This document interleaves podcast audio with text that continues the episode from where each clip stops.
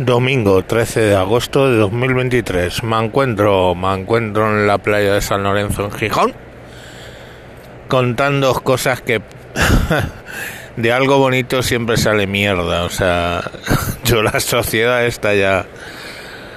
¿Os acordáis de que cuatro niños iban en una avioneta con su madre y el piloto y se estrellaron en la Amazonía? Muriendo la madre y el piloto y quedando vivos los cuatro niños que sobrevivieron durante 41 días a la selva amazónica, siendo uno de los niños de un año y cosas así. Bueno, pues os cuento la parte no bonita del invento. Han detenido al padre eh, de los dos niños últimos, porque, o sea, los dos niños, las dos niñas mayores son de un padre y los niños pequeños son de segundo matrimonio. Bueno, pues han detenido a este tal Ranoque, creo que se llama, eh, el padre de los dos pequeños, porque eh, con acusaciones de abuso sexual y maltrato hacia la madre. Parece ser que la madre iba en el avión huyendo de este señor llevándose a sus hijos con sus abuelos y bueno, pues se estrelló en el proceso. Pero no baste con eso, parece ser que el padrastro, o sea, es el, el padre del pequeño era padrastro para las mayores, abusaba sexualmente de la hija mayor, eh, pues que tenía 13 años, si no recuerdo mal. Y, bueno, pues eh, todo eso lo han contado los niños y a resultar de lo cual pues han detenido al padre. El padre se ha apresurado rápidamente a poner una demanda de 150.000 euros a la compañía de aérea por el accidente y ahí empezamos a ver el tema del dinero. Claro, ¿qué pasa?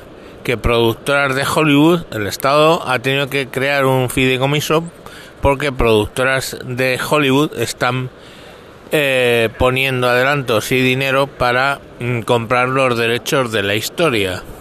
Y entonces, pues de momento todo eso lo administra el Estado. ¿Qué pasa?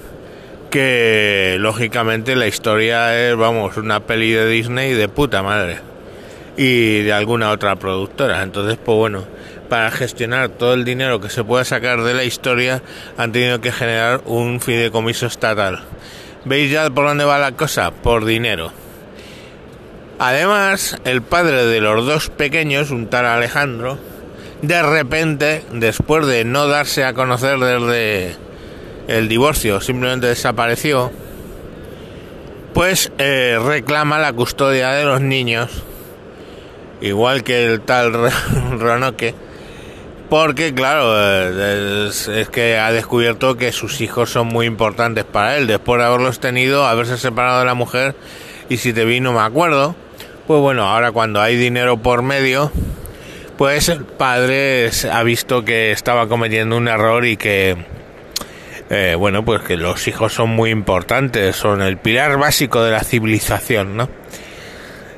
Los abuelos pues bueno, los abuelos han reclamado la paternidad o la custodia de los cuatro.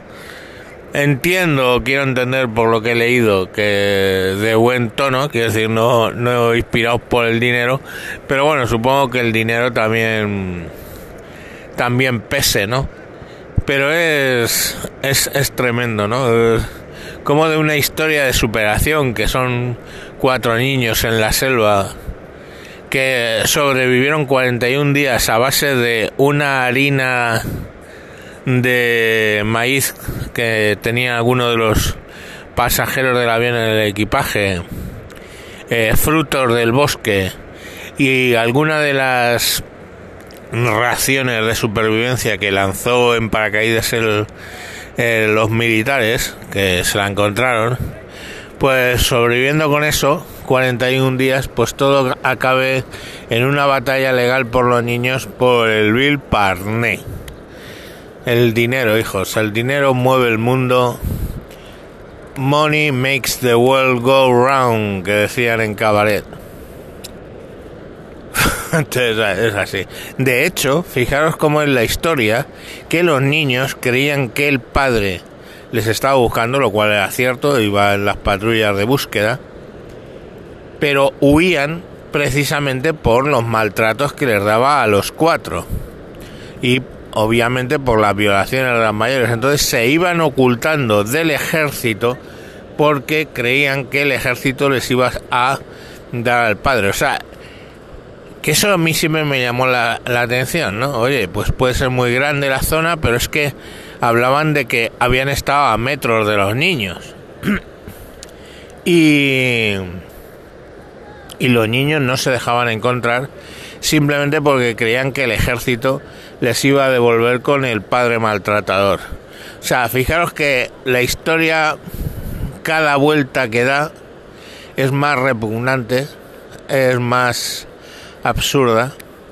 Y bueno, ahí tienes a los dos padres, al padre de unos y al padre de otros, intentando coger su tajadita de los de los derechos de la historia. En fin, uno ya afortunadamente ha acabado en la cárcel, el otro de momento demostrado solo tiene falta de ética. Esperemos que eso que el Estado pues se los ceda a los abuelos y y se haga justicia con el hijo de puta este maltratador. Venga, sin más os dejo.